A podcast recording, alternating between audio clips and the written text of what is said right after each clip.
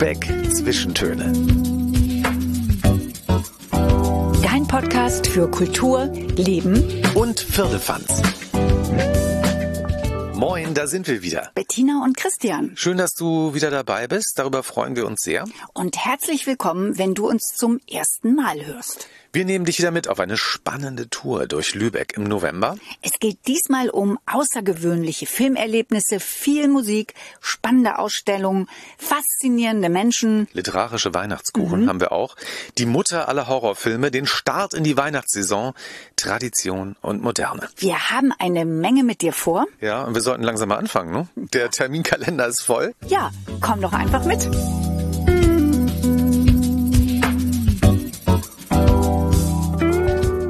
Und wir sind jetzt auf dem Weg zu den nordischen Filmtagen. Die finden hier in Lübeck zum 64. Mal statt, nämlich vom 2.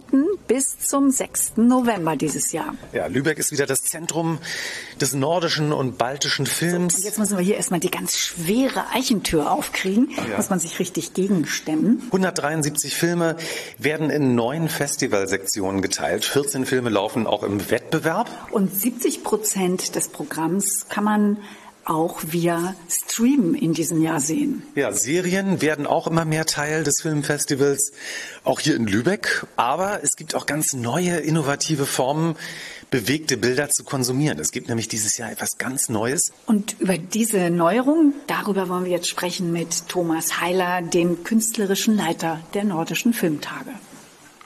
Und hier geht es rein In die heiligen Hallen der Nordischen Filmtage. in das Zentrum der Filmkunst der nordischen und baltischen. Moin, wir sind mit Thomas Heiler verabredet. Fantastisch, vielen Dank. Moin, Thomas Heiler, schön, dass Sie Zeit für uns haben, so kurz bevor das Festival anfängt. Moin. Wie sieht's denn so aus? Läuft alles nach Plan? Sie sehen, Sie sehen ja noch ganz entspannt aus. Dann müssen Sie mal ein bisschen näher rankommen und dann nehme ich die Maske ab und dann reden wir darüber nochmal, ja. Das ist ein Filmzitat, Mission Impossible, ne? so wie Tom Cruise das immer macht. Wir haben ja schon gesagt, es gibt dieses Jahr etwas Neues und zwar eine neue kuratierte Filmreihe im sogenannten Infinity Dome. Da sind 16 filmische und künstlerische 360 Grad Arbeiten zu sehen. Wir können uns das jetzt noch gar nicht so richtig vorstellen. Wir haben es gelesen. Nie- Ich war noch nie in so einem Dome drin. Wie muss man sich das vorstellen, Herr Heiler? Naja, 360 Grad eben. Also Sie sind umgeben von Bildern. Es ist eine Kuppel, eine 360 Grad Kuppel. Da sind etliche Projektoren drinne, so dass tatsächlich bestimmte für dieses Format aufgenommene Produktionen äh, für die Zuschauer wahrnehmbar 360 Grad geschaut werden können. Stellen Sie sich vor, wir haben Aran 360. Das ist eine, eine ähm, Produktion des äh, International Sami Film Institute, hat in Venedig jetzt ihre Weltaufführung und das haben wir als deutsche Premiere hier in Lübeck. Und da ist ein Beitrag, wo wir gemeinsam mit gefühlt 150 Rentieren in so einem Choral sind.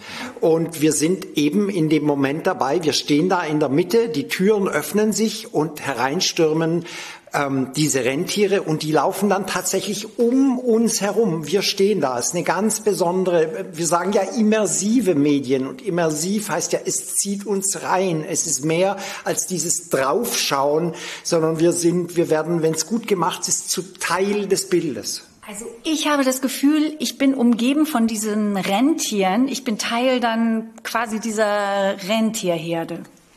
Es ist in dem Fall nicht Teil der Herde, sondern wir sind mit, mit Menschen, die diese Rentiere, die, die diese Rentierherden äh, mit denen arbeiten. Und es werden zwei oder drei kleinere rausgezogen zum Markieren. Also ob sie sich dann als Rentier fühlen oder als Rentierzüchterin, das kann ich nicht beurteilen. Aber ich habe doch das Gefühl, dass ich quasi in dieser Herde dann stehe. Ist das nicht auch ein bisschen unheimlich? Also es ist ja ein ganz anderes Seherlebnis. Es ist ein sehr physisches, ein sehr körperliches Erlebnis und ob Ihnen, ich kenne jetzt Ihr Nervenkostüm nicht, ob Ihnen das unheimlich ist, es ist sehr, es ist sehr unmittelbar und, und es ist ein, es ist ein sehr, sehr starker Sinneseindruck. Wenn ich mal auf ein anderes äh, äh, Format noch gehe, ähm, wir haben von Thomas Wilfred, das ist ein dänischer Lichtkünstler gewesen, der in den 1920er Jahren in äh, Hollywood an Lumia-Apparaturen gearbeitet hat, ne, zu Zeiten, als Bilder noch sehr rar da waren und als noch nicht jeder sich Partykugeln bei Amazon bestellen konnte, hat Thomas Wilfried an Lichtsymphonien und an Visible Music gearbeitet und hat dafür spezielle Apparaturen gearbeitet, die wir dann tatsächlich, die wurden für den Dome abgefilmt, adaptiert. Und da sind wir umgeben von, von abstrakten Lichtkunstwerken und das ist, ähm, die habe ich jetzt im Dom auch noch nicht gesehen, aber da sagt unser Kurator Sebastian Häger, das sind so sieben Minuten Fragmente, die in Stille gezeigt werden. Und er sagt, danach ist einem, ist man schon anders das, das hat schon sehr, sehr großes immersives Potenzial und das wollen wir anbieten. Wir haben noch gar nicht gesagt, wo die, dieser Infinity Dome stehen wird. Er steht auf dem Klingenberg. Er hat einen Durchmesser von fast 20 Metern. Und das Interessante finde ich aber, es hört sich jetzt ja alles sehr modern an. Das ist ein Blick in die Zukunft. Aber im Grunde gehen wir ja auch wieder zu den Wurzeln der Filmkunst zurück, weil als das erste Mal überhaupt ein Film gezeigt wurde, bei dem ein Zug in einen Bahnhof hineinfuhr, da fielen auch alle rückwärts um, weil sie sich so erschrocken haben. Und ähnliche Erlebnisse werden wir vielleicht auch in diesem Infinity Dome haben. Ja, die sind schreiend aus dem Kino gerannt und schon damals war Frontalpräsentation auch sehr immersiv. Da sind wir heute härter gesotten. Mm, wir haben die die Arbeit ist ähm, die Arbeiten sind nach künstlerischen Gesichtspunkten rausgesucht und ich glaube diese Schock diese Schockelemente, äh, mit denen rechne ich nicht. Das sind künstlerische äh, Arbeiten, ähm, es sind auch teilweise Arbeiten, wo Musik visualisiert wird, also äh, wo die Sinnes, die Kreuzung der Sinneswahrnehmung äh, vielleicht andere synaptische Ecken im Gehirn erreicht. Keine Ahnung, wir, äh, wir, wir probieren das und ich sehe Sie da vielleicht und dann sprechen wir vielleicht danach weiter. Ja, oder? interessant. Ich finde das sehr, sehr spannend. Ich freue mich da auch drauf. Es ist auf jeden Fall vielleicht keine Schockmomente, aber es ist eine neue Erfahrung, Film zu erleben. Es ist eine andere Sinneserfahrung. Wer sich jetzt dafür interessiert und Tickets möchte, das bekomme ich auf der Festival-Website. Da kann ich mich informieren unter nordische-filmtage.de. Da seht ihr auch das ganze Programm und äh, was in diesem Jahr noch weitere Schwerpunkte sind. Thomas Heiler, wir drücken die Daumen, dass es auch in diesem Jahr wieder so erfolgreich wird wie jedes Jahr. Ich danke Ihnen. Wir sehen uns im Kino hoffentlich. Auf jeden Fall. Wir sind dabei und vor allen Dingen im 360-Grad-Dom auf dem Klingenberg. Ich bin schon gespannt und dann sprechen wir darüber, wie sich's angefühlt hat. Eine Frage habe ich jetzt aber doch noch. Wie gucke ich das eigentlich? Wenn ich da in diesem Dom bin, stehe ich da, sitze ich da? Wie konsumiere ich den Film denn? Sie liegen. Also wir haben tatsächlich, bieten 60 Stühle an in äh, Liegestuhlformat, äh, weil sie ja äh, ein anderes Seherlebnis haben. Ne? Sie müssen ja in der Lage sein, diese Kuppel äh, oben zu gucken und da hat sich für den Betreiber des Doms der gute alte Liegestuhl bewährt. Fantastisch. Und um euch schon mal einzustimmen, auf die 64. nordischen Filmtage enden wir jetzt mit dem nordischen Filmtage Tango, den ihr vor jedem Film, der hier gespielt wird, immer im Clip hören könnt. Legt euch schon mal in eure Liegestühle und freut euch mit uns auf das Festival.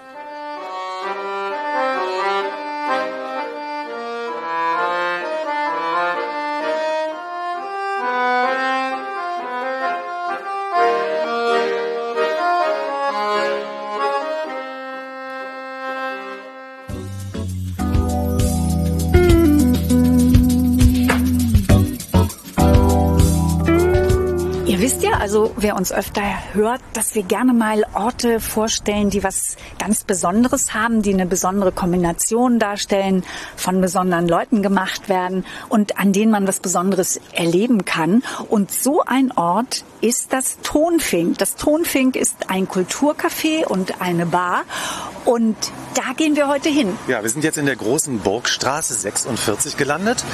Wir sind hier schon so oft dran vorbeigelaufen. Das ist um die Ecke vom Koberg, wenn man Richtung Burgtor geht. Ja, und heute ist es soweit. Wir stehen jetzt auf den Stufen vom Tonfink. Und jetzt Lass wir mal rein. reingehen. Jetzt gucken wir, was hier los ist. Moin, hallo. Moin. So, verabredet sind wir mit Caroline Peters. Hallo Caroline, du hast das ja hier schon seit zehn Jahren inzwischen, das Tonfink. Ja, aber nicht alleine. Ich mache das zusammen mit René Kragel. Ja, und das sieht hier super gemütlich aus bei dir. Ich habe so den Eindruck, man kommt so in ein erweitertes Wohnzimmer. Na, das wollen wir doch hoffen, dass sich die Leute hier so wohlfühlen. nee, man kommt rein, fühlt sich sofort zu Hause und ihr macht hier ja, also es ist ja ein Kunstcafé und eine Bar. Mhm. Und äh, Kunst bezieht sich auf zum Beispiel Ausstellungen, die ihr habt, aber eben auch Musik, ne? Also hauptsächlich machen wir Musik, ne? Wir machen von Montag bis Samstag Konzerte, meistens so tatsächlich vier bis sechs Mal in der Woche. Und dann haben wir hier natürlich unsere Wände und die bieten wir gerne an für KünstlerInnen, dass sie ähm, ihre Sachen auch zeigen können. Sieht man ja gerade noch. Ihr hattet gerade jetzt eine Ausstellung, das sind so, ich würde mal sagen, Lichtbilder. Der Künstler hat mit Licht gearbeitet. Genau, richtig. Ähm, die Ausstellung, die heißt Lichtgeschwindigkeit, ist von Andreas Darko und der macht ähm, schon seit Jahren ganz, ganz viel, fotografiert viel privat und irgendwie sind wir zusammengekommen. Wir kennen uns auch noch von früher, von vor, weiß ich nicht, 40 Jahren, glaube ich, tatsächlich. Die hängen ja jetzt hier auch noch ein bisschen und wer Lust hat, kann sich das hier angucken.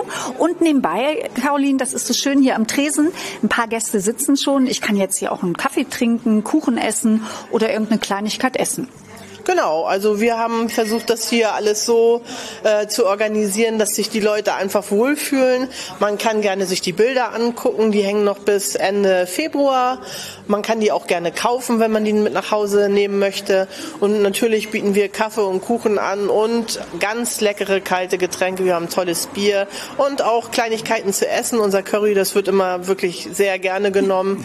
Das hatte ich auf der Seite schon ja, gesehen. Ja, die Leute das schreiben wird, immer das Curry, das leckere das Curry. Hoch gelobt. Und äh, Caroline, ihr öffnet um 17.30 Uhr, ja? Ja, das ist richtig. Und abends gibt's Konzerte. Und wie ist das dann, wenn ich jetzt hier gerade sitze und äh, sitze hier noch beim Bier und das Konzert fängt an? Das hatte ich nämlich auch überlegt. Dann brauche ich da ja irgendwie eine Konzertkarte oder wie läuft Nein, das? Das ist sehr gut, man bleibt einfach sitzen. Also wir hatten uns überlegt, wir machen Hutkonzerte. Das heißt, es heißt gibt Hutkonzert, dass wir für die KünstlerInnen rumgehen in der Pause nach dem Konzert und ein bisschen Bares sammeln. Und äh, wir wollten gerne hier halt die Hemmschwelle gering halten. Deswegen wollten wir keine ähm, Eintritt, also keinen Eintritt nehmen. Ich komme vorbei, trinke hier was, einen Kaffee oder ich esse eine Kleinigkeit und dann kann ich ja gucken, ob der Künstler oder die Künstlerin, die auf auftritt, ob das was für mich ist. Wenn ja, dann bleibe ich einfach sitzen und ihr kommt dann irgendwann rum mit diesem wunderbaren Hund. Caroline, den hast du mir schon gezeigt. Sammelt man das Geld ja in den Hut, das aber hier wird genau. es in den Hund Genau, ich hatte auch erst Hut verstanden, aber ihr habt wirklich einen Hund. Können ja, wir uns ja, genau. den mal angucken? Ja, das ist hier ähm, auf dem Tresen. Ein schwarzer Mops. Ein ja. schwarzer Mops, genau. Mit Halsband, ne? Mit, Mit so einem Glitzerhalsband. Ja, Halsband funkelt, das hat er sich ja. wahrscheinlich von, den, äh, von dem Geld geleistet, was da reingeworfen wurde. Der guckt einen so mit so treuen Augen an, da, da muss man einfach was reinschmeißen. Naja, und ich sage immer gerne, dass der Hund eine schwere Metallallergie hat, wenn er Geld sammeln geht, sodass man einen kleinen Richtungsweg hat oder Wert hat. Genau, genau. anscheinend dann. Also ganz tolles Konzept, das ja auch sehr gut angenommen wird. Ja, wir sind glücklich. Mhm. Ein Künstler, der hier ab und an im Café Tonfink spielt. Das ist Thilo und der ist Teil äh, der Lübeck bekannten und auch über die Grenzen von Lübeck hinaus bekannten Band Drunken Angel. Moin Thilo. Hi. Na, wie geht's euch? Thilo, das ist ganz super, dass du heute hier bist. Du trittst ja hier auch ab und an auf und Thilo gibt uns jetzt hier und unseren Hörerinnen und Hörern so eine kleine so ein kleines Mini-Konzert. Ja, und Tilo hat vor allen Dingen eine super Gitarre, rot mit äh, einer Metalleinlage. Wie nennt man das was genau als das Profi? Ist ein Resonator. Das sind diese Dobro-Gitarren, die es in, in, in Staaten sehr viel gibt. Das ist halt wie ein Lautsprecher und das ist mal erfunden worden in den 1910er, 20er Jahren, als die Gitarristen sich gegen ihre Bläserkollegen durchsetzen mussten und es gab noch keine Lautsprecher und dann hat man halt diese Resonatoren erfunden. Und das ist aber jetzt eine elektroakustische Bauweise, ist ein sehr ikonische Gitarre, die Airline. Und, Jetzt ja. bin ich aber neugierig geworden. Es wird immer besser. So. Tilo? Klingt total nach Black. Tilo. Die Story ist groß. Wir sind gespannt. Aber es soll so. Ich muss erst mal gucken.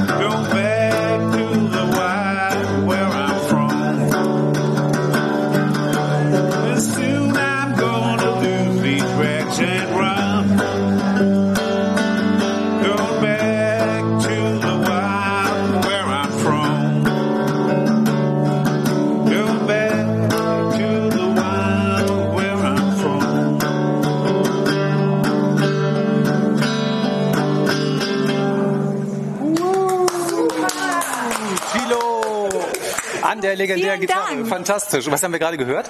Äh, äh, Das ist interessant, das ist eine Coverversion. Äh, Das ist ein altes Chris Bickley-Stück, wo ich ein großer Fan bin. Genau. Fantastisch. Drunken Angel, you're from the other side. Das war jetzt Lucinda Williams, aber naja, ich musste es einfach noch mal kurz machen. Ganz toll.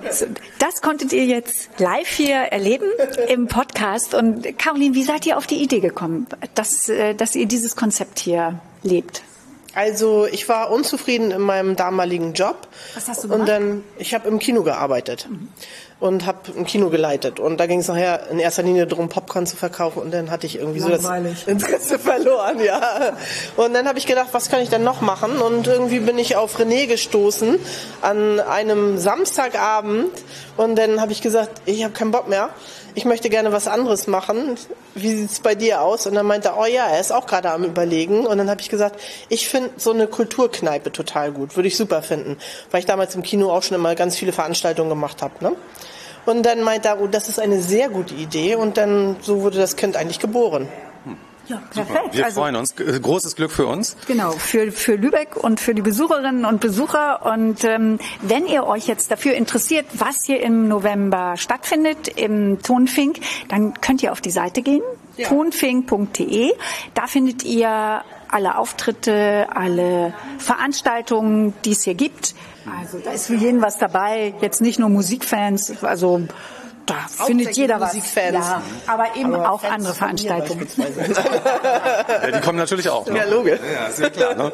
Da wir gerade von Gästen gesprochen haben, äh, da drüben sitzen nämlich zwei Gästinnen und wir fragen mal ganz kurz, die scheinen hier regelmäßig herzukommen. Stammkunden. Die können uns auch was erzählen, glaube ich. Moin, wir sind Bettina und Christian. Wer seid ihr?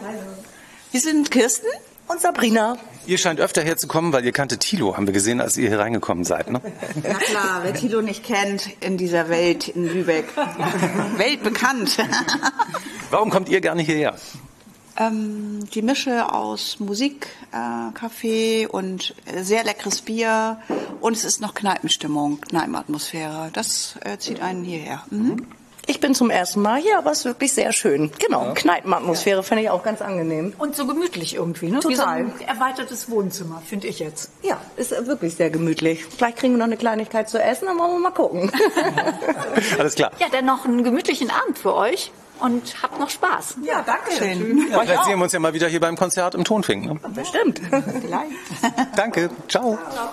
Caroline, du hast das eben nicht gehört, aber die, deine Gäste, die sind ja voll des Lobes. Ne? Also das sind ja richtige Fans, wie du schon gesagt hast. Ne? Super, danke.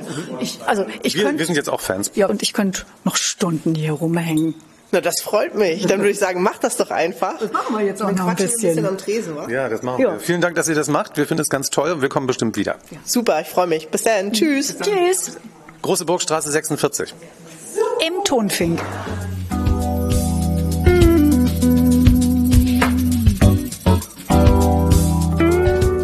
Wir sind jetzt im St. Ann Museum und es geht äh, um ein Getränk. Ich bin mir ziemlich sicher, ihr habt es heute schon konsumiert, entweder heute Morgen oder je nachdem, wann ihr es hört, vielleicht heute Nachmittag. Na, Tee. Tee ist ja nach Wasser das beliebteste Getränk der Welt. Ich hatte es heute Morgen, du auch. Mhm. Und zwar eine ganze Kanne gleich. Ja, manchmal auch mehr. Aber heute Morgen war es eine Kanne. Und wir sind jetzt hier im St. Ann Museum mit einer ganz spannenden Ausstellung Luxus, Lotterleben und Lifestyle. Tee verändert Nordeuropa. Ja, und mehr dazu kann uns erzählen die Frau, die alles darüber weiß, über das, den Luxus, das Lotterleben, den Lifestyle und den Tee. Es ist nämlich die Museumsleiterin und Kuratorin Frau Dr. Teube. Moin, Frau Dr. Teube. Ja, moin. Also alles wissen tue ich nicht schon mal vorweg, aber ich gebe mir große Mühe. Wir erzählen diese Ausstellung hier in acht Kapiteln und Luxus, Lotterleben und Lifestyle sind einfach drei wichtige zentrale Hauptbegriffe, äh, die diesen Bereich äh, markieren. Und wo, was uns eigentlich direkt auf den ersten Blick zeigt, jeder denkt, ach Tee, ja, Tee ist so selbstverständlich, gehört in unser Leben. Aber in Wirklichkeit ist er noch gar nicht so lange hier in Nordeuropa. Erst im 17. Jahrhundert ist er hier hingekommen, also mal gut 300 Jahre. Als absolutes Und Luxusprodukt, ja. Es wurde mit Gold aufgewogen. Es gab überhaupt kein Porzellan, aus dem man das trinken konnte. Äh, es war überhaupt nicht üblich, Getränke heiß zu machen. Man trank nämlich eher Bier und Wein. Und von daher war das äh, eine totale Revolution. Auch in der Wahrnehmung der Welt, weil man war ja vorher immer so leicht angeschickert eigentlich. Ne? ja, ja, wir sagen ja immer in einem Kapitel, die Frau Hartenstein, Frau Frank und ich, die wir gemeinsam die Ausstellung kuratiert haben, äh, dass es sich um die Ernüchterung des Volkes handelt und dass damit einher auch eine ganze Menge spannender Geschichten gehen und wunderschöne Objekte, die wir zum großen Teil aus dem Depot holen konnten und die auf das Glücklichste ergänzt wurden durch Leihgaben aus dem Teemuseum Norden. Also als erstes muss man sagen, Tee war früher ein absolut exotisches Getränk. Heute ist es ja wirklich in jedem Haushalt fast, jeder trinkt es fast. Also der absolute Gegensatz davon. Ja. Also Tee war natürlich in China schon lange, lange bekannt, schon seit 3000 vor Christus. Äh, es gibt viele Legenden, wie die Chinesen zum Tee gekommen sind. Und das zeigen wir auch hier, wie, wie es den Anfang hat, äh, äh genommen hat in China. Und wie äh, der Tee dann entweder auf dem Landwege mit sogenannten zu Ziegeln gepressten Tee äh, gehandelt wurde oder über den Seeweg wo äh, man äh, mit der äh, niederländischen Ostindien-Kompanie, die 1602 gegründet wurde, zum ersten Mal den Tee hier rüber gehandelt hat äh, in, nach Nordeuropa. Und damit ist eine ganze China-Mode hier rüber geschwappt und das zeigen wir eben auch. Ja, wir sagen ja heute, Tee ist ein Lifestyle-Produkt. Es hat uns ja eigentlich nie wieder richtig verlassen, aber es war eben damals auch schon ein Lifestyle-Produkt. Es löst eine ganze, also die ganzen Produkte aus China lösten eine Mode aus, also natürlich nur erstmal bei den oberen 10.000, also den Adelshäusern und den Superreichen. Man hatte äh, China-Zimmer, man hatte Pagoden, die man sich aufbaut im Garten und fantasierte von einer besseren Welt ja eigentlich. Ne? Also ja, einer Projektionsfläche im fernen Osten. Genau, zumindest von einer exotischen Welt. Äh, er sei an der Maladie de Porcelain erkrankt, hören wir von August dem Starken, der ja mit seiner Sammelmanie wirklich eine der größten Sammlungen an Porzellan des 17. und 18. Jahrhunderts zusammengebracht hat. Und nicht nur das, er hat auch weniger charmante Seiten gehabt. Er hat nämlich den armen Johann Friedrich Böttger jahrelang festgesetzt äh, unter Hausarrest mit der Aufgabe, das Rezept für Porzellan erfinden äh, zu sollen, was die Chinesen natürlich nicht rausgerückt haben. Und hier gab es kein Porzellan. Und glücklicherweise äh, ist er der Todesstrafe entkommen. Er hat es 1709 gefunden und schon ein Jahr später wurde die Meißner Porzellanmanufaktur gegründet. Und da sehen wir diese China-Munde. Wir haben ein wunderschönes Porzellan hier mit äh, Dekor, mit China-Szenen äh, von äh, Johann Friedrich Hörold. Und da sehen wir das Leben, wie sich der Meißner Porzellanmaler das Leben in Asien so vorgestellt hat. Denn der ist natürlich niemals in Asien gewesen. Aber diese Fantasien, die findet man auf diesen Chinoiserien. Finde ich sehr spannend und das macht auch Spaß, die anzugucken. Im 18. Jahrhundert wurde Tee ja dann günstiger, also auch für die Massen erschwinglicher. Und äh, das hatten Sie schon kurz gesagt. Es wurde dann von der Mode Bier und Wein ging man über zu Tee. Wie hat sich das hier in, in Lübeck dann entwickelt? Naja, in, äh, in Lübeck so ähnlich wie in Holstein und in Deutschland eben, wo eben diese verschiedenen Teesalons sich gründeten. Und die Teesalons, das ist eine ganz spannende Geschichte. Wir sind da so schon fast am Lotterleben, denn ähm, äh, die Frauen hatten ja eigentlich das Haus und das Heim zu hüten. Sie durften also nicht rausgehen. Sie durften überhaupt noch nicht im 18. Jahrhundert am gesellschaftlichen, öffentlichen Leben teilhaben. Und jetzt gab es die Teerunden und die Damen kamen auf die findige Idee, Teesalons einzuberufen. Und das war natürlich super spannend, weil sie hier wirklich ohne Standesunterschiede sich am gesellschaftlichen Austausch teilhaben äh, konnten und teilnehmen konnten. Und nicht nur die Frauen, sondern auch Juden und Jüdinnen, Schauspielerinnen, also solche, die eben eher am Rande der Gesellschaft standen und kein besonders hohes Ansehen hatten. Auf jeden Fall kann man sagen, dass Tee die Emanzipation doch gefördert hat, also Emanzipation in der Teetasse, könnte man sagen. Unbedingt. Das hatte natürlich auch seine Schattenseiten. Das hat den Herren überhaupt nicht gefallen. Und es gibt eine regionale Schrift von einem Herrn Schütz, der äh, das stark kritisiert, dass äh, diese stundenlangen Teestunden vier, fünf, sechs Mal am Tag äh, direkte Mengen äh, in den Ruin und ins Lotterleben führen. Und er benannte es als eine Schwachheit der Holsteinerinnen, Tee zu trinken.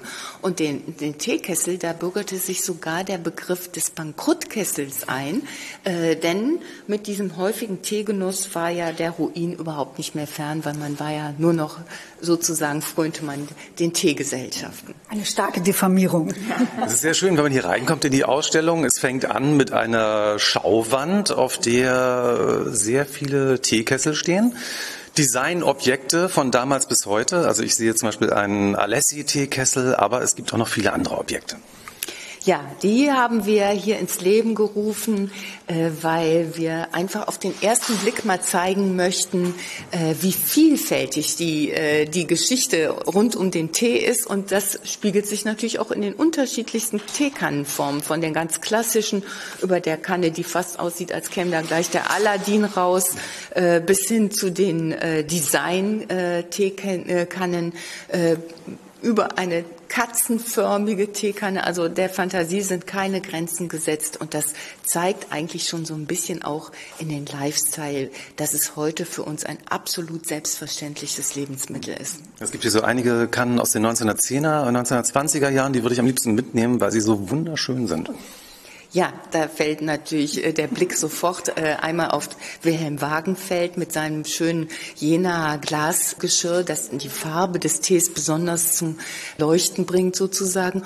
Und der Lübecker Werner Ölschläger, der eben hier eine ganz besondere äh, Kanne in strenger Formgebung geschaffen hat, mit einem raffinierten Mechanismus. Denn erst wenn man den Perlisander-Henkel zur Seite klappt, öffnet sich die Kanne und man kann sie befüllen oder auch säubern. Und wenn man den Henkel wieder hochklappt, dann ist die Kanne wieder geschlossen. Niemals kann also der Teedeckel verloren gehen oder runterfallen. Von einigen find, genau. ich brauchen wir auch unbedingt. Ne? Ja, die, das ist eine ganz, ganz tolle Kanne. Von einigen äh, Dingen, also Objekten wurden ja nur 30 ungefähr gefertigt. Also die sieht man auch nicht überall. Und äh, Tee ist ja eine ganz sinnliche Angelegenheit. Deswegen wollen wir nicht nur über ihn sprechen, sondern man kann ihn hier auch riechen. Es gibt nämlich interaktive Stationen und das finde ich ganz besonders toll. Wollen, wir mal rübergehen zur Riechstation, Frau Dr. Thorn? Ja, das können wir gerne machen. Prima. Es war uns ein großes Anliegen, das Publikum mit anzusprechen und an, äh, einzuladen, äh, einmal an diesen typischen Sorten des sogenannten echten Tees zu riechen. Denn das ist alles Tee, der aus der Teepflanze Camellia sinensis gewonnen wird. Mhm. Äh, die vielen Kräuter- und Früchtetees, die galten früher gar nicht als Tee, sondern als Infusionsgetränke. Nur das war der echte Tee. Und da sehen wir ja fünf Sorten. Ich probiere die jetzt mal aus. Also wir haben hier einmal den weißen Tee, den grünen Tee. In einem Glas. Oolong-Tee, schwarzer Tee und Puer. Und wenn ihr im Hintergrund schon mal dieses Quietschen gehört habt, das passiert jedes Mal, wenn jemand hier an dem Tee riecht. Wenn man den Deckel abnimmt, quietscht es ein bisschen. Mm. Der weiße Tee riecht sehr schön, erinnert mich sehr an den Geruch eines grünen Tees. Wenn ihr das riechen könntet. fruchtiger, weil wir haben ja hier den grünen Tee direkt daneben und wenn man da der Vergleich riecht, dann riecht das schon ein bisschen anders. Ja, riecht es. Der riecht jetzt noch mehr nach so einer grünen Wiese, würde ich sagen. Der erinnert mich an das Zitat, was wir hier äh, geschrieben haben von Lieselotte von der Pfalz. Äh, Das riecht ja wie Heu und Mist. Wer mag sowas äh, Bitteres und Stinkendes trinken? Ne? Ja, und auf jeden Fall hat er eine ganz tolle Farbe, sehr schön sattgrün. Mhm. Und er riecht schön. Und der ganze Raum füllt sich hier gerade mit dem Duft von Tee. Jetzt kommen wir zum Oolong-Tee. Was haben wir denn jetzt da? Das ist ein... Ein Oolong-Tee. Das sind eben verschiedene Verarbeitungsarten dieser einzigen Teepflanze. Unterschiedliche Arten der Fermentierung auch. Ne? Genau, unterschiedliche Arten der Fermentierung, der, dass die teilweise gerollt sind oder nicht und getrocknet und so weiter und so fort. Ne? Also spannend. In dieser Ausstellung werden eben die Sinne angesprochen, auch der Geruchssinn. Sehr schön. Und jetzt kommen wir direkt in die Neuzeit. Und zwar in einen Raum, in dem äh, das ganze Angebot, was wir auch aus den Supermärkten kennen, hier auch in Regalen steht. Das ist ganz interessant und unter anderem eben auch eine Teesorte präsentiert wird, auch mit dem Videoclip dazu die der Deutschrapper Capital Bra gerade auf den Markt gebracht hat. Und daran sieht man ja auch, dass Tee nach wie vor ein Riesenthema ist. Ja, nach Luxus und Lotterleben sind wir inzwischen im Lifestyle gelandet, aber auch mit den entsprechenden Folgen. Auch darauf machen wir aufmerksam, dass dieser Massenkonsum natürlich auch nach sich zieht, dass die äh, Länder, in denen die Teewirtschaft äh, produziert wird, äh, wirklich stark ausgebeutet werden. Schwierige Arbeitsbedingungen, Monokulturen beuten das Land aus. All diese Dinge werden hier Pestizide, Pestizide, das ist ja auch unbedingt, äh, das wird hier thematisiert und die Antwort darauf ist natürlich fair gehandelter Tee. Und trotzdem zeigen wir hier in einer Art Supermarktwand, was es alles gibt. Und ich war ehrlich gesagt selber erstaunt, denn mit Eistee, das da ist ja eher der jüngeren Bevölkerungsgruppe vorbehalten, habe ich bisher noch nicht so intensive Erfahrungen gemacht. Und ich war äh, zutiefst erstaunt, dass es Suchttee gibt oder Dirty oder Brati. Äh, Rati ist eben der von Capital Bra. Es ist ähm, eine Reise von den Anfängen bis in die Gegenwart. Sie setzen sich auch kritisch damit auseinander, welche Folgen eben diese Tee-Exploration eben auch hat. Ja, von der Kolonialzeit bis heute. Bis eben. heute. Und ähm, das ist eine sehr allumfassende Ausstellung. Ihr könnt diese Zeitreise noch erleben bis zum 29. Januar 2023. Und mit einem tollen Rahmenprogramm ja auch. Es gibt ja noch extra Führungen. Zum Beispiel Spill the Tea. Und was gibt es noch? Oder was passiert bei Spill the Tea zum Beispiel? Ja, das sind Teeverkostungen, die äh, stattfinden werden. Und äh, wir haben Porzellanmalkurse für Kinder, für Erwachsene, für ganze Familien. Wer noch kein Weihnachtsgeschenk hat, hat auch äh, hier großartige Möglichkeiten, was noch zu machen. Ja, und am Ende der Ausstellung, das finde ich ganz schön, da kann man noch eine interaktive Aufgabe bewältigen. Lösen. Lösen sozusagen. Welcher T-Typ sind Sie? Da kann ich verschiedene Sachen dann ankreuzen. Und ähm, wenn ich meinen T-Typ gefunden habe, was passiert dann? Dann können Sie runtergehen an die Kasse, äh, kaufen sich am besten das Begleitheft, das wir dazu gestaltet haben, für 8,50 Euro. Und Sie bekommen einen kostenlosen Teebeutel Ihres Tees, für, passend für Ihren Typ, für eine wunderschöne Teestunde zu Hause in Gemütlichkeit zur Nachlese. Fantastisch. Das machen wir doch jetzt gleich mal. Ja, vielleicht bin ich ein ganz anderer Teetyp, als ich gedacht habe. Ja, wer weiß. Luxus, Lotterleben, Lifestyle. Tee verändert Nordeuropa. Wie gesagt, noch bis zum 29. Januar im St. Ann Museum. Kommt, guckt euch das an, riecht den Tee, erlebt ihn mit allen Sinnen. Es lohnt sich auf jeden Fall.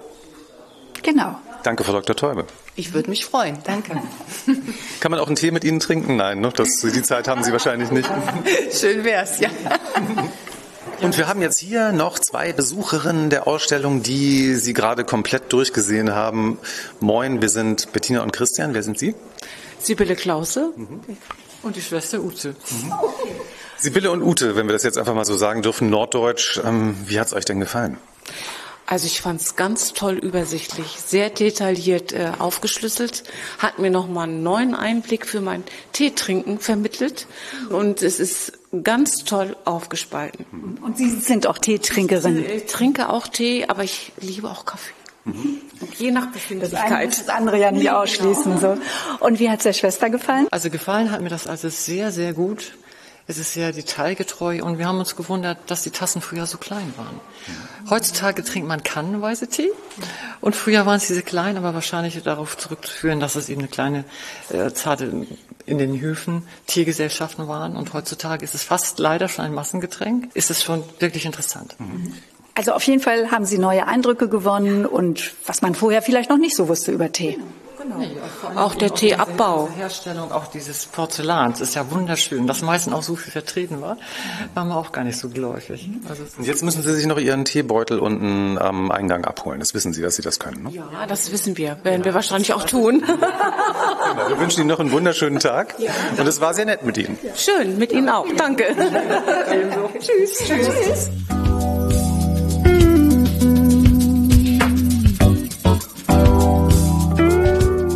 Ende November geht es in Lübeck wieder los. Dann wird Lübeck wieder zur Weihnachtsstadt des Nordens.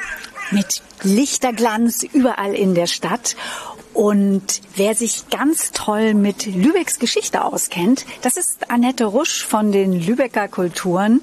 Annette, schön, dass du heute Zeit für uns hast. Moin.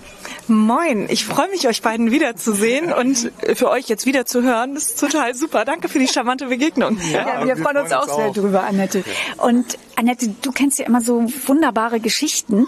Ich habe mich ja gefragt, wie ging das eigentlich los hier mit den Lübecker Weihnachtsmärkten, dass Lübeck zur Weihnachtsstadt des Nordens wurde? Hast du da mal irgendwie was gefunden, wann das hier losging?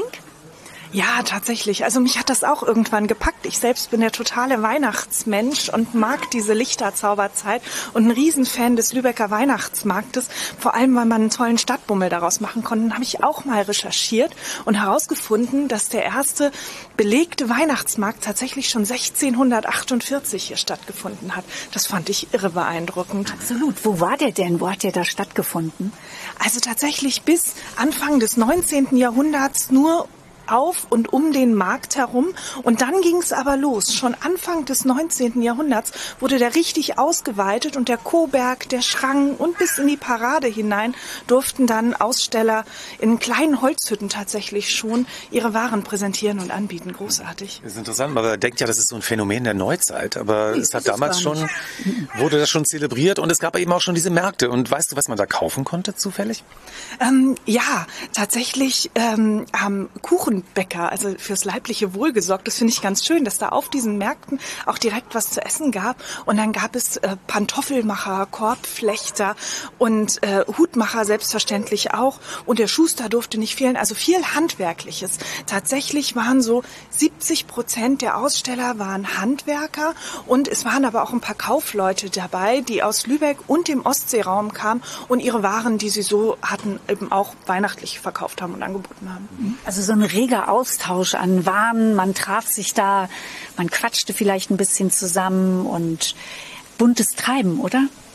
Ein absolutes buntes Treiben, weil was mich richtig überrascht hat, wo also ich selber völlig irritiert war und beeindruckt und begeistert sogar, war, dass äh, das ein riesen Musikfest war. Also Musik für die normale Bevölkerung war ja sonst nur in Kirchen eigentlich zugänglich, weil Radio und all solche Dinge gab es einfach nicht. Und auf dem Lübecker Weihnachtsmarkt waren über 50 Musiker und Musikerinnen, die auf der Straße als Alleinunterhalter standen und dafür gesorgt haben, dass es richtig klangvoll in die Weihnachtszeit ähm, ging. Und super spannende Geschichte, nämlich jeder, der nach Lübeck kam und dort auftreten wollte, musste vorher ein Probekonzert geben bei der örtlichen Polizeidirektion. Die Polizei war also kompetent für gute Musik. Kann man sich gar nicht vorstellen. Na, nur die Besten haben ja dann hier gespielt in Lübeck. Ja, ganz genau. Also es wurde wirklich ausgewählt, wer darf und wer, ähm, wer nicht. Man musste einmal so Probe spielen und besonders gute Musiker bekamen besonders gute Stände. Also am Rande des Marktes, da wo immer am häufigsten viele Menschen stehen blieben und vorbeigingen, dort wurden dann die besten Drehorgelspieler platziert und durften sich dort ähm, ein bisschen was dazu verdienen, denn sie haben nämlich die Texte zu den Liedern, die sie gemacht haben, für ein paar Pfennige an die Passanten verkauft. Wie spannend. Aber ich finde es wirklich lustig, weil dass die wirklich bei der Polizei vorspielen mussten. Man könnte ja meinen, der Chefkantor von St. Marien oder irgendein musikalisch kompetenter Mensch. Ja, aber vielleicht bei der Polizei gab es eine musikalische Ausbildung. Wer weiß das so die genau? Lübecker Polizei. Da müsste man mal nachforschen. Vielleicht saßen da die eine Doppelfunktion auch, ne? als Musiker und Polizisten. Vielleicht durften sie auch einfach ähm, ein bisschen milde gestimmt werden über das bunte Treiben in der, in der Stadt, dass die Polizei das Gefühl hatte, ein bisschen einwirken zu können durch freudvolle Musik. Annette, das war mal wieder eine wirklich richtig schöne Geschichte. Es lohnt was sich immer, dich zu Neues, treffen, ja. ja. ich habe was Neues über Lübeck erfahren.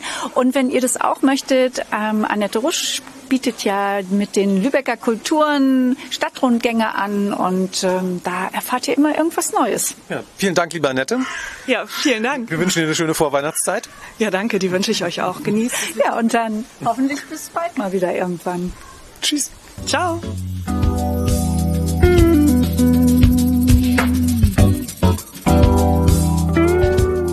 Jetzt haben wir uns mit der Tradition der Weihnachtsstadt Lübeck beschäftigt. Jetzt wollen wir aber wissen, was passiert eigentlich in der Zukunft? Was passiert dieses Jahr ab dem 21. November? Ja, 21. November geht es ja los und Lübeck ist ja nicht umsonst die Weihnachtsstadt des Nordens. Hier gibt's Weihnachtsglanz, Weihnachtszauber und wer sich da richtig gut mit auskennt, das ist Weihnachtsfrau Inke. Hallo Ja, Inke, du ist bist nicht nur eine persönliche Freundin des Weihnachtsmannes, sondern sie kennt sich eben mit allem, was Lübeck und Weihnachten ist, hier sehr gut aus. Moin, Inke. Hallo. Ja, insbesondere mit den Weihnachtsmärkten, die wir seit 2009 im Auftrag der Stadt veranstalten. Und wir haben hier unterschiedliche Weihnachtswelten bei unseren Weihnachtsmärkten. Und dieses Jahr wollen wir tatsächlich weitere Welten mit dazu addieren. Ähm, da freuen wir uns sehr drauf, dass wir eine neue Fläche diesmal mit reinnehmen. Natürlich haben wir die Flächen, die wir bisher auch immer mit Weihnachtsmärkten bebaut haben. Aber der Drehbrückenplatz wird dieses Jahr das erste Mal.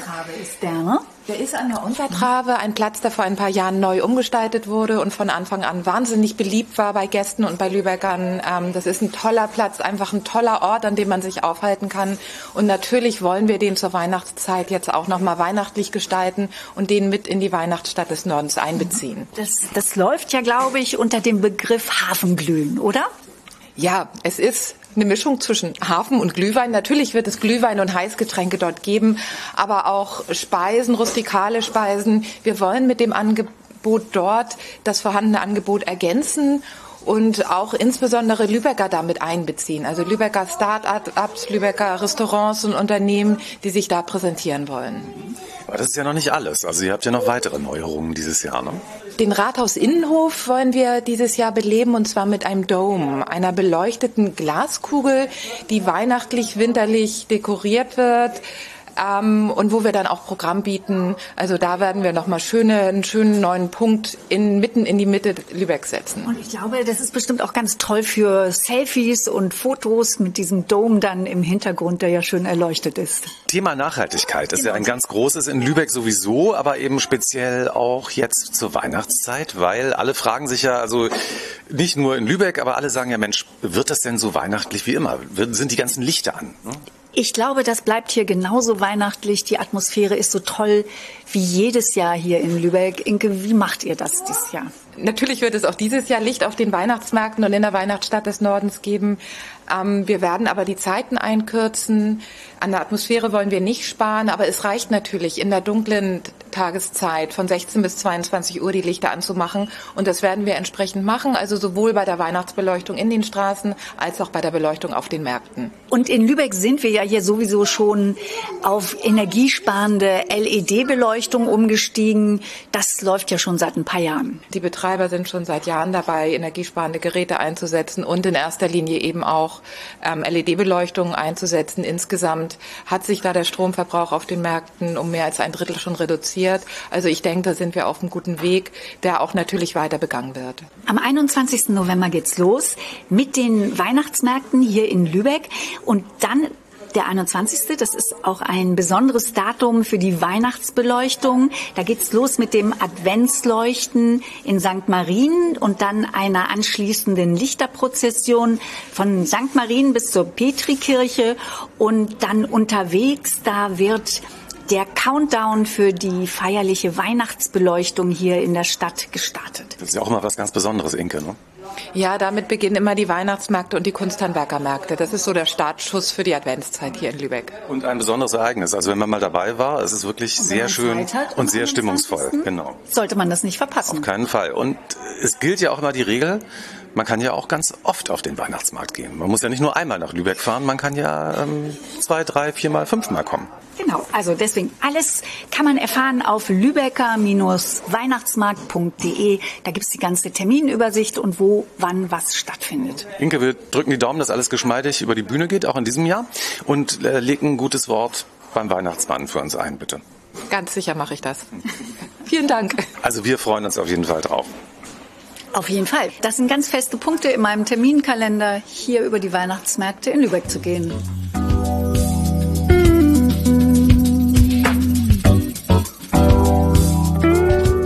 Und inzwischen sind wir im Europäischen Hanse-Museum angekommen. Da gibt es nämlich was Neues und zwar etwas Digitales. Ja, das ist der neue digitale Rundgang und darüber wollen wir jetzt sprechen mit Timo Knot. Timo ist Museumspädagoge und verantwortlich mit und hat es hiermit entwickelt, dieses digitale Projekt. Timo, toll, dass du heute Zeit hast. Moin, Timo. Ja, moin. Hallo, ihr beiden. Ja. Ja, du bist äh, der Experte für auch das Virtuelle hier und das Digitale, weil man kann sich, ähm, es gibt eine weiterentwickelte Dauerausstellung, die ab Mitte November hier wieder zu sehen ist. Und äh, da kann man einfach so durchgehen, sie sich angucken, erleben. So wie Aber man das, wie man das wie man das eigentlich kennt, kennt, aus dem genau. Museum. Aber das Tolle ist, man kann sich der ganzen Sache jetzt auch spielerisch nähern. Genau, also was jetzt neu ist, die Dauerausstellung ist wieder komplett begehbar und das war sie ja seit Januar nicht mehr diesen Jahres. Da war natürlich viel Vorbereitung. Wir haben Räume umgebaut, wir haben angepasst und vor allem aus einer Besucherbefragung herausgeguckt, wo sind denn noch so Punkte, wo wir wieder ansetzen können. Und ein Punkt, wo man gut ansetzen kann, ist eben das Angebot für Familien zu erweitern und vor allem auch interaktive Angebote zu machen. Und für Interaktivität sind natürlich Apps eine ganz wunderbare Sache. So, das ist die neue App, die ihr hier entwickelt habt. Ja, eine abenteuerliche App. Abenteuer Hanse, also ein toller Titel. Die Hanse ist ja auch ein Abenteuer. 800 Jahre abenteuerliche Geschichte. Und äh, Timo, bevor das jetzt alles so theoretisch wird, lass uns doch da mal anfangen. Ja, genau. Also wir man- probieren die App aus. Man kann die App runterladen, aber man kriegt auch, wenn man gar nichts dabei hat, kann man auch zum äh, Empfang gehen und kriegt hier auch ein Tablet. Ne? Richtig. Timo, du hast uns schon ein Tablet mitgebracht. Genau, das liegt hier schon vor uns. Genau. Und das ist relativ einfach. Man drückt erstmal auf Start und dann gibt man seinen Namen ein. Warte mal, ich gebe mal deinen Namen ein, Bettina. So, Ja, Bettina. Und dann drückt man auf, Auf Weiter und dann geht es los. Was passiert jetzt? Ja, man wird begrüßt von unserer Begleitung durch das ganze Spiel, durch das ganze Erlebnis, nämlich die Wissenschaftlerin Dr. Amelie von Knoggeburg. Gut, jetzt drücken wir weiter ich und gucken mich mal. Jetzt mal. Oder wir lassen uns jetzt mal begrüßen von Dr. Amelie von Knoggeburg. Ja, genau. Ich will jetzt mal wissen, was sie uns zu sagen hat. Genau. Test, Test. Kannst du mich hören? Heureka, es klappt. Sehr schön. Was? Wer ich bin? Äh, Ach ja, richtig. Ich darf mich kurz vorstellen. Dr. Amelie von Knoggeburg. Du befindest dich in einem Museum, das sich unter anderem mit meiner Familiengeschichte beschäftigt. Ja, das war eine freundliche Begrüßung und ich finde, äh, die Knoggeburg sieht so ein bisschen aus wie eine ältere Version von Lara Croft fast, als ob sie äh, seriös geworden ist und jetzt hier im. Europäischen Hansemuseum arbeitet. Wir sollen zum Fahrstuhl gehen erstmal, das ist unsere erste Station und es ist, glaube ich, so, dass da so ein Bluetooth-Ortungsgerät wahrscheinlich eingebaut ist, was uns immer ortet und dann die neuen Aufgaben oder die äh, uns weiterleitet in diesem Spiel. Ne? Ja, der Vorteil bei uns hier in der Ausstellung ist ja, dass sie linear ist. Es gibt nur einen richtigen Weg und das konnten wir wunderbar nutzen für die Erzählung in der App. Ähm, das heißt, wir haben ja auch eine ganz klassische Geschichte, nämlich in drei Schritten wird erzählt. Man hat am Anfang ein Problem, was es zu lösen gilt. Dann kriegt man das Gerät, was einen befähigt, das Problem zu lösen. Und am Ende kommt man an den Punkt an, wo man dann auch ähm, ja den das Problem löst, nämlich den Sohn von ihr wiederzufinden, der in der Zeit verschollen ist. Timo, die Zusammenfassung von dir, das fand ich ja, das fand ich ja schon ganz gut. Aber jetzt hören wir doch noch mal, was Frau Dr. Amelie von Knoggeburg uns zu sagen hat, wie die das beschreibt. Die braucht ja unsere Hilfe. Ne? genau, die braucht unsere Hilfe und nicht Timo. Ich muss dich aber leider um einen Gefallen bitten. Mein Sohn Alex ist heute sehr aufgebracht von der Schule nach Hause gekommen und hat sich einfach eins meiner Zeitfenster ausgeliehen. Ich Dummteupel. Ich war zu sehr in meine Arbeit vertieft. Ich habe nichts mitbekommen und jetzt ist er irgendwo in der Vergangenheit verschwunden. Ich bitte dich, die Augen nach ihm offen zu halten und ihn zu mir zurückzubringen. Okay, also wir haben eine Aufgabe, die es zu lösen gilt. Ähm, und wie funktioniert das dann genau? Also wir müssen den Alex suchen, den verschollenen Sohn. Wie finden wir den denn? Wir finden ihn, indem wir uns durch den Raum bewegen. Und dafür leitet uns dann letztlich die App an. Und der Kniff an der ganzen Sache ist ja, dass die Besucherinnen, die Spielerinnen nicht nur auf das Tablet starren. Dafür ist ein Museum nicht da. Denn wir möchten natürlich erlebnisorientiert sein, es soll handlungsorientiert sein und Spaß soll es natürlich vor allem machen. Ähm, deswegen sind viele kleinere spielerische Interaktionen, die aber auch immer in Verbindung mit dem Raum sind, so dass man sich umschaut, Quizfragen hat, kleine Spiele löst oder auch sich auf die Suche nach ähm, ja, verschiedenen Zeichen, nach Symbolen begibt. Und wenn man die dann mit dem Tablet einscannt, also die Kamera nutzt und wie bei einem QR-Code das ähm, dann abliest, dann sammelt man ähm, Objekte, die sonst auch in der Ausstellung zu finden sind. Und der Clou ist, dass die 3D eingescannt sind. Man kann sich von allen Seiten angucken und sieht dann auch so manches Geheimnis, was sich auf den Rückseiten von solchen Objekten befindet, die sonst immer nur Restauratoren oder Museumsmitarbeiter Spannend. Also so Sachen sammeln, das kennt man ja aus Spielen. Wird man dann immer mächtiger, je mehr äh, Objekte man hat? Oder wie funktioniert das? Ja, Macht, äh, Wissen ist Macht, würde ich mal sagen, ist hier äh, das richtige Stichwort. Und ja, man sammelt eben auch Informationen über die Objekte, aber diese Objekte sind auch immer mit der Familiengeschichte der von äh, Knoggeburg verbunden. Also man erfährt eben auch was über die Menschen im Mittelalter. Wie haben sie gelebt? Wo haben sie gelebt? Welchen Beruf haben sie gehabt? Was hatten sie für Probleme auch zum Beispiel? Und die Knoggenburgs sind so eine fiktive Familie, eine hanseatische, deren Familiengeschichte dann eben 800 Jahre zurückreicht. So ist es, genau. Also sie reicht letztlich dann bis zu den Anfängen zurück. Hier in unserem Museum ist der Start ja im 12. Jahrhundert ähm, auf der Reise der Kaufleute nach Neva. Dort setzen wir eben auch ein mit dem Spiel. Und die Fa Familie ist eben fiktiv, weil es natürlich super schwierig ist, das zu recherchieren, wiederzugeben, eine Familiengeschichte zu finden, die so weit zurückreicht. Deswegen haben wir uns hier diesen, diese kleine afaktische Geschichte dann eben erlaubt. Und äh, wenn man das jetzt runterbricht, dann ist ja dieses Spiel, wenn ich das dann spiele, diese App, die ich da benutze, das ist ja eigentlich eine Zeitreise durch die Hanse auf spielerische Art und Weise.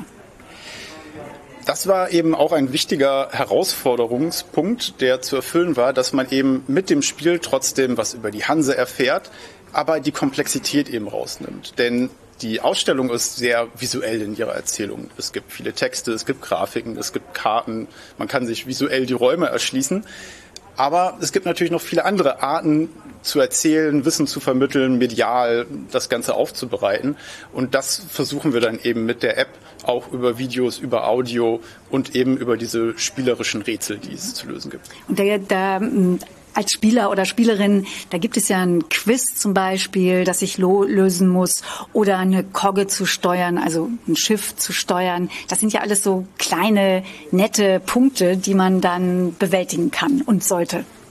Genau, und im besten Fall bekommt man dann noch so ein bisschen was nebenbei, während man Spaß hat, während man spielt, über die Geschichte der Hanse mit.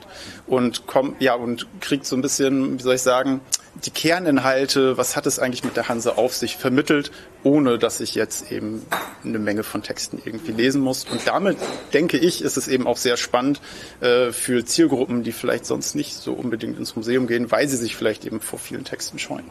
Und beides ist ja auch eine wunderbare Ergänzung. Ich kann das ja analog machen, dass ich durchgehe, mir die Texte auch durchlese, gleichzeitig dann aber das Spiel spiele. Das äh, ergänzt sich doch wunderbar, oder? Du kannst doch zweimal kommen. Du kannst erst analog gucken und dann das Spiel spielen. Und drittes Mal mache ich dann beides zusammen.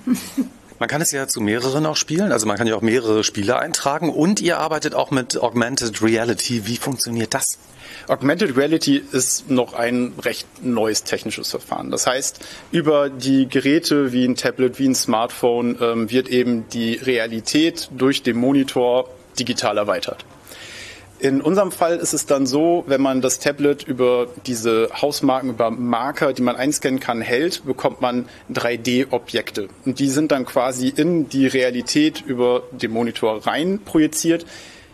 Manch einer mag das kennen über äh, Pokémon Go. Das ist so wahrscheinlich. Das war, das war das, was mir total einfiel. Auch äh, gerade als du sagtest, man sammelt Sachen. Oder das ist ja so wie Objekte, wie Pokémon einfangen. Ne? Also so. so ein bisschen, ja. Man muss jetzt keinen Ball werfen, aber es geht in, in eine ähnliche Richtung letztlich. Genau. Sehr schön. Das klingt total spannend. Wir wollen das jetzt mal ausprobieren, finde ich, weil wir haben jetzt sehr viel darüber gesprochen. Ich will jetzt auch mal was machen.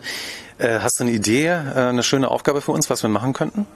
Auf jeden Fall lasse ich euch gerne was ausprobieren. In einem Fokusgruppentest mit Schülerinnen, denn sowas will natürlich auch getestet sein, ob das alles gut funktioniert, äh, habe ich festgestellt, dass ganz besonders beliebt das Steuern einer Kogge ist. Ah, und das, das äh, da bin ich auch, fühle ich mich spontan angesprochen. Die Quizaufgabe, genau. Wir sind hier nämlich auch schon mal über die Trave gefahren mit einem Elektroboot, erinnere ich mich, Bettina, weißt genau. du? Und, Wenn wir ähm, das schaffen, schaffen wir auch eine Kogge. Als wir eben bei den Quizaufgaben waren, da stand nämlich Steuern einer Kogge, dachte ich schon, super, das probieren wir aus. Traust du uns das zu? Auf jeden Fall. Gut. Ich bin mir nicht so sicher. Timo, das Vertraut uns eine kostbare Kogge an. Das wird jetzt gerade alles hier eingestellt und programmiert. gegen die Genau. Wand. Wenn wir uns durch die Räume bewegen und wir machen ja eine Zeitreise, dann begegnet man eben auch Charakteren aus der Vergangenheit. Was wir jetzt hier sehen, ist der Zeitreisetunnel und jetzt kommt man zum ersten Mal in einer anderen Zeit an, nämlich im Jahr 1118? 18. Also und dann mit einem Rad kann man drehen und sich weiter in der Zeit Ja, jetzt sind wir voran oder 1193. zurückbewegen. Genau. Genau, man schaut sich jetzt nämlich einmal um, wo bin ich jetzt eigentlich? Man stellt fest, ich bin an der Neva im Jahr 1193 und dann begegnet man dem ersten Charakter aus der Vergangenheit, nämlich Elver Knoggeburg, der sich auf dem Weg mit seiner Kogge und seiner Mannschaft, anderen Hansekaufleuten, nämlich äh, nach Novgorod befindet.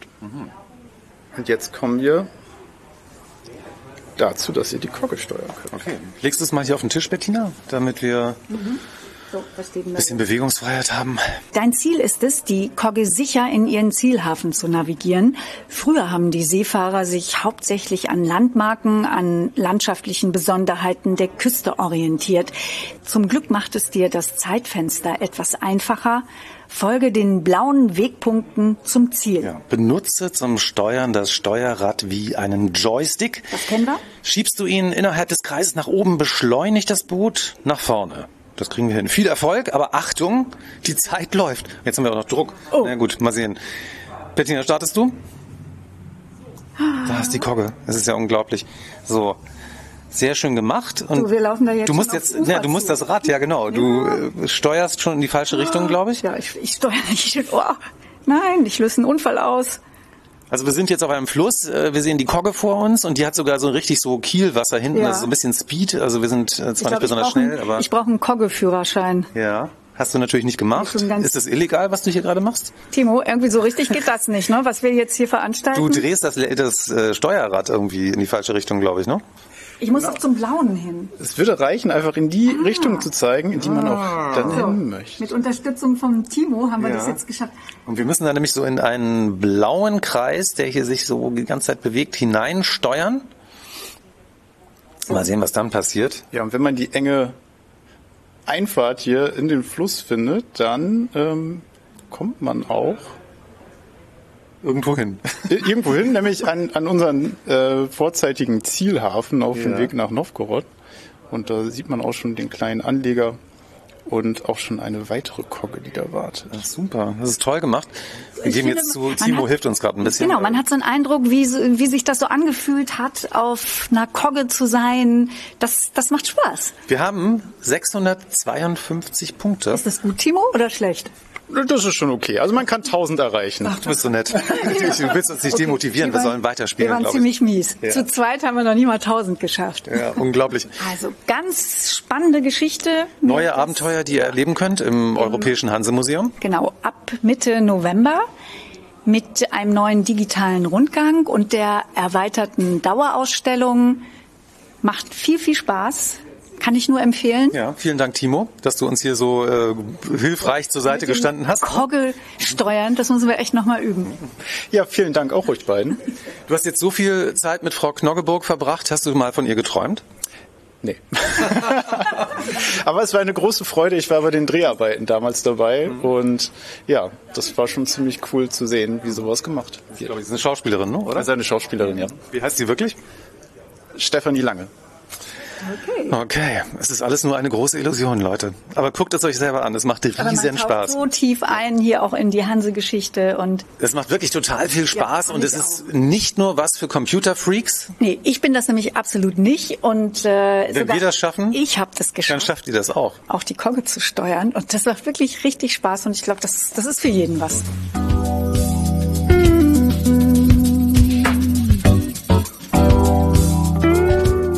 Und jetzt wird es bei Lübeck Zwischentöne ein bisschen gruselig. Es geht nämlich um Nosferatu, der Gruselfilm. Symphonie des Grauens. Vor 100 Jahren kam der ja ins Kino und ich finde, das ist so ein bisschen die Mutter aller Gruselschocker. Aller deutschen Gruselschocker, expressionistisches Horrorkino. Nicht nur deutscher, überhaupt, finde ich. Generell be- beeinflusst bis heute ja viele Regisseure. Ja, 1922 kam der in die Kinos, also Ja, und wenn ihr euch jetzt fragt, was ist eigentlich der Lübeck-Bezug? Ähm, der Film wurde, was viele wissen, aber viele auch nicht wissen, zum Teil in Lübeck gedreht, also in Wismar, aber eben auch in Lübeck. zum Beispiel im alten Salzspeicher, einer der Drehorte. Egidienkirchhof. Ja, das, das war da im Film, sieht es richtig gruselig aus. Ja, man geht heute so dran vorbei im Ja. strahlenden Sonnenschein und denkt so, was ist hier gruselig? Nein, guckt euch den Film an und für einen der, ja, ich sag's nochmal, Gruselschocker. du sagst es so gerne. Ja, ich finde das Wort so doof. Aus diesem Anlass haben sich die Studentinnen und Studenten der Musikhochschule Lübeck etwas ganz Besonderes, einen ganz tollen Termin ausgedacht. Und zwar, darüber reden wir gleich. Wir reden, stellen jetzt erstmal unsere beiden Gäste vor. Es sind nämlich Beatrice und Panos. Moin, ihr beiden. Hallo. Hallo. Hallo, hallo. Super, dass Wir studieren hier an der Musikhochschule Lübeck und ihr habt euch was Fantastisches ausgedacht, nämlich ein audiovisuelles Wandelkonzert. Audiovisuelles Habe ich, Wandelkonzert. hab ich, das ist ein schwieriges Wort. Gut, dass du das nochmal gesagt hast. Ich dachte, ich habe es jetzt einfach so richtig Du gesagt. einen Buchstaben vergessen. Audiovisuelles Wandelkonzert. Beatrice, das Ganze, was ihr hier macht, findet ja im ähm, Studiengang Profil Neue Musik statt. Und ich frage mich jetzt, der Film Nosferatu ist 100 Jahre alt. Was hat das jetzt mit dem Profil Neue Musik zu tun? Genau, bei uns ist es so, dass Studierende eigentlich aus allen möglichen Studiengängen das Profil wählen können. Das ist eine, ein Schwerpunkt, den man wählen kann. Und neue Musik bedeutet ja eigentlich, dass man von alten Mustern, alten ähm, Kompositionen, alten Werken so abkommt und versucht, neue Wege zu gehen und innovativ zu sein. Ähm, und das versuchen wir eigentlich mit Nosferatu auch. Wir versuchen das auf neue Art und Weise, experimentelle Art und Weise neu zu vertonen. Und ähm, in fünf Installationen, in fünf Räumen in der Hochschule eben einen anderen Eindruck vom Film zu vermitteln. Den Film vielleicht nochmal neu zu entdecken. Experiment, klasse.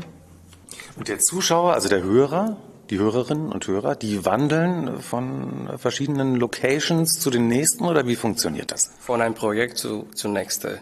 Also in unser Fall, unser Projekt ist, ist auf die große Saal und es ist, wie gesagt, eine Art von Musiktheater. Wir machen so eine Zusammenfassung von diesem Film für die Leute, die das nicht gesehen haben, damit die wissen ein bisschen, was passiert.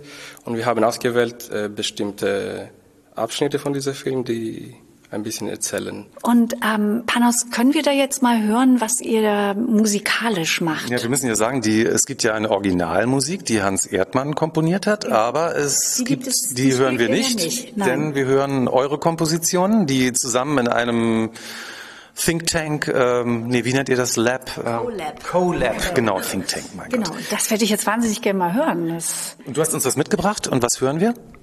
Äh, wir hören einen Abschnitt von äh, die Ouvertüre von unserem kleinen Musiktheater. Und in dieser Ouvertüre kommen auch äh, Klänge und Effekte und Leitmotiven, die später während dieser Musiktheater hören.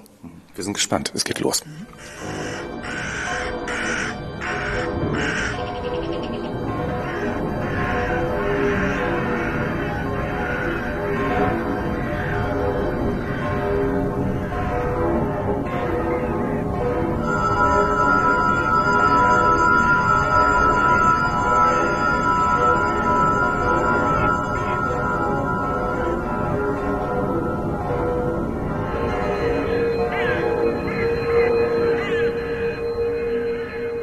Ich bin da sehr drauf gespannt. Ja, Dass es klingt total, äh, ist es so ein Experiment. Ihr wisst wahrscheinlich selber noch nicht genau, ähm, was dabei rauskommt. Ne? Was mich jetzt noch interessieren würde, welche Instrumente hören wir denn eigentlich in eurer Gruppe jetzt? Wir haben die E-Gitarre, wir haben die Orgel, wir haben ein Klavier, die Harfe und unsere Sopranistin, die nämlich die Frau darstellt. Und die Nebelmaschine? Genau. Los Nebelmaschine so. Und äh, wenn ihr jetzt Lust habt ähm, auf die Konzerte, das ist am 22. November findet es statt. Das erste Konzert um 19 Uhr, das zweite um 20.30 und um 21.30 Uhr könnt ihr dann nochmal den Film Nosferatu sehen. Finde ich ganz toll. Also man sieht dann nochmal den ganzen Nosferatu-Film. Ja, als Stummfilm. Es ist überhaupt eine ganz tolle Idee. Also vielen Dank, dass ihr das geplant habt. Das klingt spannend. Also wir sind schon ganz neugierig. Karten, da müssen wir auch noch sagen, da kommt ihr ran über die Seite der Musikhochschule Lübeck. Das findet ihr unter mh-luebeck.de. Die sind kostenfrei, aber man muss die vorher eben schon haben. Wegen der begrenzten Plätze. Wir drücken euch die Daumen, wir sagen toi toi toi. Vielen, vielen Dank. Vielen Dank, wir freuen uns. Wir sind gespannt. Ja. Und Gruselkonzert. Grusel uns jetzt schon ein bisschen. Vielleicht wird's ja auch gar nicht gruselig. Es wird auf jeden Fall spannend. Das auf jeden Fall.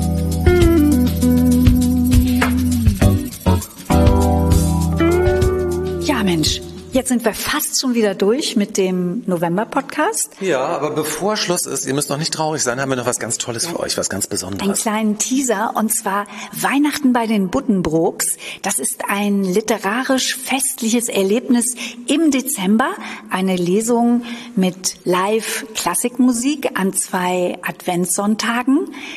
Und da liest Annette Klockmann. Hallo Annette, schön, dass du heute Moin, Annette. Ich grüße euch, schön, dass ihr da seid. Annette wird für euch bei diesen Veranstaltungen nämlich aus ähm, Thomas Mann die Buddenbrooks vorlesen und natürlich aus dem, Weihnachtskapitel. aus dem berühmten Weihnachtskapitel. Und jetzt ganz exklusiv für euch hier im Podcast liest Annette jetzt schon mal. Als großen, ich, man sagt ja immer so kleine Appetithappen, aber ihr werdet sehen, es ist ein großer Appetithappen und jetzt geht's los.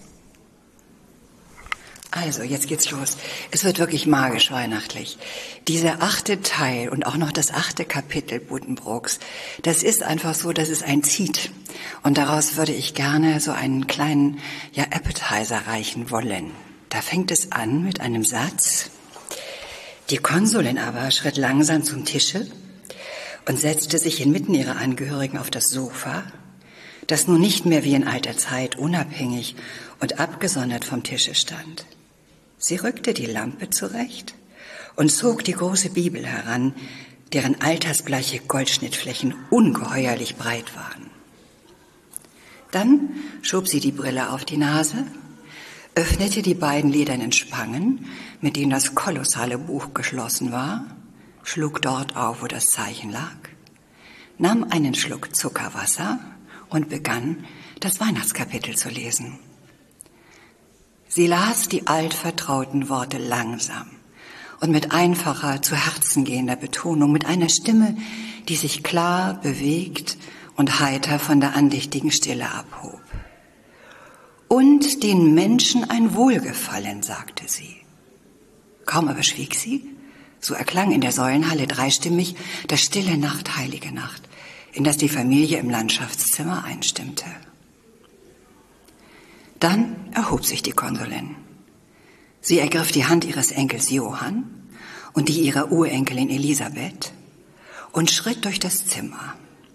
Die alten Herrschaften schlossen sich an, die Jüngeren folgten, in der Säulenhalle gesellten sich die Dienstboten und die Hausarmen hinzu, und während alles einmütig O Tannebaum anstimmte, und Onkel Christian vorne die Kinder zum Lachen brachte, indem er beim Marschieren die Beine hob wie ein Hampelmann und albernerweise O Tantebaum sang, da zog man mit geblendeten Augen und einem Lächeln auf dem Gesicht durch die weit geöffnete hohe Flügeltür direkt in den Himmel hinein.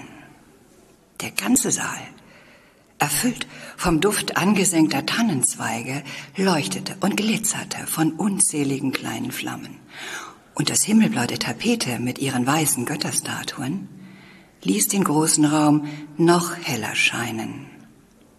Die Flämmchen der Kerzen, die dort hinten zwischen den dunkelrot verhängten Fenstern den gewaltigen Tannenbaum bedeckten, welcher, geschmückt mit Silberflittern und großen weißen Lilien, einen schimmernden Engel an der Spitze und ein plastisches Krippenarrangement zu Füßen fast bis zur Decke emporragte flimmerten in der allgemeinen Lichtflut wie ferne Sterne.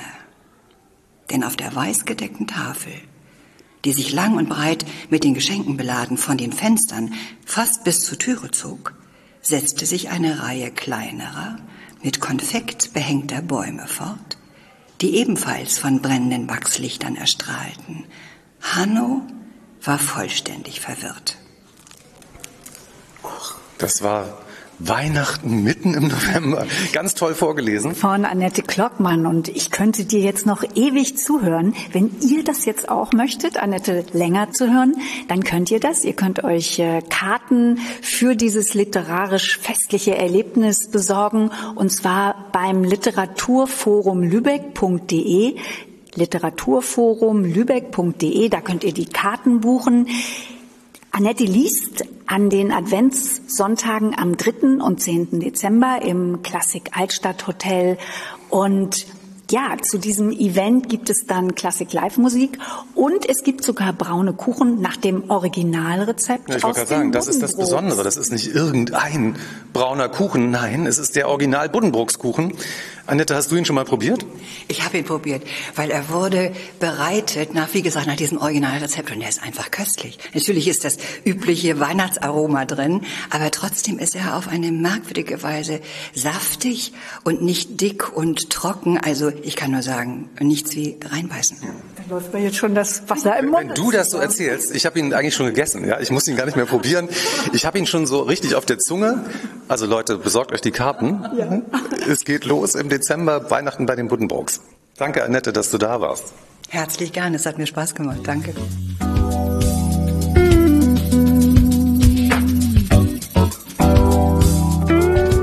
Das war Lübeck Zwischentöne im November. Und wir arbeiten bereits an der nächsten Episode. Die du dann ab 1. Dezember hören kannst. Ja, und dann bist du hoffentlich auch wieder dabei. Bis dahin wünschen wir dir eine spannende Zeit in Lübeck. Oder wo immer du uns hörst, komm doch einfach mal her.